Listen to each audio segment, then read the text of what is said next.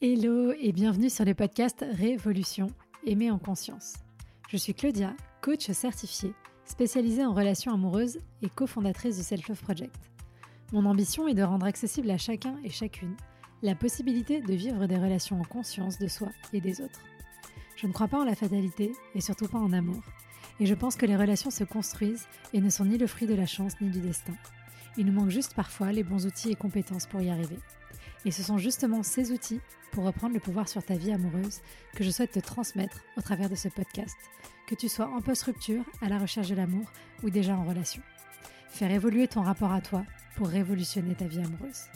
Tu peux aussi me retrouver sur Instagram, sur selfloveproject.fr pour encore plus de contenu. À très vite.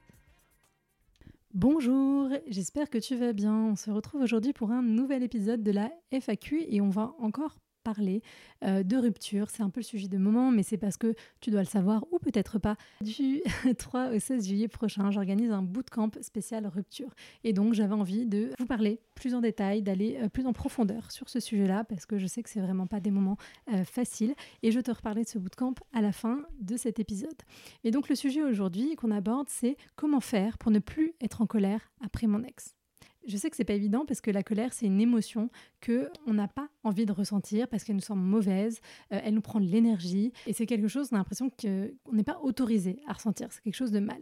Mais la colère, c'est aussi quelque chose qui peut être très bénéfique parce qu'elle fait même partie du deuil à, part entière parce que la colère, c'est ce qui va nous permettre de prendre de la distance avec cette personne, avec cette relation. C'est euh, cette euh, colère qui va nous permettre de procéder au détachement. Et donc, elle est vitale dans ce processus de rupture. Donc si tu te sens en colère et que tu veux arrêter d'être en colère demain, je t'inviterai à te demander toujours pourquoi. Et on va revenir sur les questions juste après, mais donc la colère, c'est quelque chose qui peut être positif. Par contre, effectivement, ça va devenir problématique si tu restes bloqué dans la colère et que cela dure pendant trop longtemps. Je mets des guillemets évidemment parce que c'est subjectif, mais euh, je ne sais pas, moi si ça fait 5 ans que tu es toujours autant en colère, euh, ou même...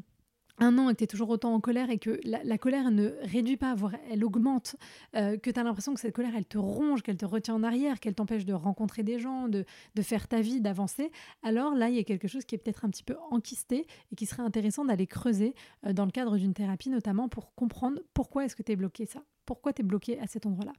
Et la colère, elle est aussi problématique si tu agis, entre guillemets, sur cette colère et que donc tu passes ton temps à envoyer des textos énervés à ton ex euh, ou euh, à le stalker ou ce genre de choses. Donc, la colère est bénéfique, mais attention à ne pas tomber dans les extrêmes. Mais plutôt que de te demander comment faire pour ne plus être en colère, voici moi les questions que je te poserais si tu venais en coaching avec moi. Déjà, depuis combien de temps est-ce que je suis en colère? Est-ce que ça fait deux mois? Est-ce que ça fait euh, deux ans? Et par rapport à quoi est-ce que je suis en colère? Comment est-ce que cette colère, elle a commencé à se manifester? Est-ce qu'elle s'est manifestée au moment de la rupture? Est-ce qu'elle s'est manifestée plus tard quand j'ai pris conscience de certaines choses? On peut aussi se demander quelle est ma part de responsabilité dans ce que je reproche à l'autre? Et qu'est-ce qui déclenche ma colère? Parce que quand je dis votre part de responsabilité, hein, vous savez, comme toujours, le but, c'est pas de se dire est-ce que c'est ma faute, mais de se dire est-ce que j'ai quelque chose à voir aussi dans la dynamique et peut-être que je lui reproche de euh, ne m'avoir pas dit telle ou telle chose, mais peut-être que moi j'ai fait pareil, ou peut-être que j'ai pas laissé l'espace pour qu'il le fasse. Bref, on rend à chacun sa part de responsabilité pour diminuer cette colère et pour faire de l'espace. Et des fois aussi, on est en colère contre soi. En fait, on se rend compte en creusant, on est en colère contre soi parce qu'on n'a pas su dire non, parce qu'on n'a euh, pas su dire stop, etc., etc. Si ma colère, elle est là depuis longtemps, comme je disais, et que j'ai l'impression qu'elle reste au même niveau, voire qu'elle augmente, pourquoi est-ce que je m'accroche à cette colère? En quoi est-ce que ça m'arrange de m'accrocher à cette colère? De quoi est-ce qu'elle me protège? Et finalement, quelle est l'émotion qui est cachée derrière cette colère avec laquelle je refuse de rentrer en contact? Et typiquement, si on reprend le déroulé du processus de deuil, la colère, c'est l'étape avant la tristesse. Et donc souvent, cette colère nous permet d'éviter de ressentir notre tristesse à un moment donné où on a bah, besoin d'énergie pour avancer, pour se détacher, et où la tristesse risquerait de nous ramener en arrière. La colère, ça nous permet voilà, d'avoir un, moteur pour avancer. Mais des fois, on y reste trop et on a l'impression qu'en allant se confronter à cette tristesse, eh bien, on va tomber au fond du trou et on va jamais s'en remettre. Et bien, tu sais quoi? Peut-être qu'effectivement, tu vas tomber au fond du trou, mais c'est pas pour autant que tu ne vas jamais t'en remettre. Et donc, fais le point, note toutes les questions que j'ai données là et essaye d'y répondre à l'écrit pour pouvoir commencer à lâcher prise petit à petit. Et peut-être que ça va pas fonctionner tout de suite, mais au moins les questions elles sont là. Et au moins, tu es dans un autre niveau de conscience, dans un autre niveau de recul. Et quand ce sera le bon moment, eh bien, tu pourras lâcher et tu auras plus de compréhension sur ce qui se passe en toi. Et du coup, si euh, justement tu es dans cette première phase du post-rupture, là où tu es en train de descendre au fond du trou, que tu es bloqué à la colère ou que tu es encore même dans la tristesse, hein, c'est pas grave, ou même les étapes d'avant, du déni, tout ça, eh bien, moi, ce que je te propose, c'est de me rejoindre pour le bootcamp rupture qui se déroulera donc du 3 au 16 juillet. Ça va durer deux semaines et pendant deux semaines, je vais te tenir la main. Je vais donner des exercices, je vais donner du contenu pour que tu comprennes ce qui se passe à l'intérieur, pour que tu accueilles tes émotions, pour que tu lâches ta culpabilité.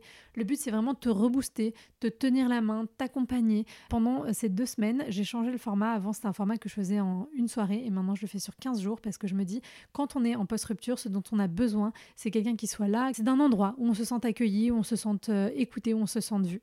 Donc, un exercice, une thématique chaque jour, un exercice et un contenu par jour qui seront envoyés par mail. Et on fait aussi deux lives pendant lesquels je répondrai à toutes tes questions et aux questions des autres participants, participantes pour t'aider à aller encore plus loin. Euh, voilà, j'ai juste envie que tu puisses euh, commencer à réparer ton petit cœur avec un petit peu plus de douceur. Si tu veux toutes les infos, elles sont euh, dans euh, la description de ce podcast et puis elles sont aussi sur Instagram où tu peux venir me poser toutes tes questions comme toujours. Et sur ce, je te souhaite une bonne soirée, après-midi, matinée et je te dis à très vite pour un prochain épisode.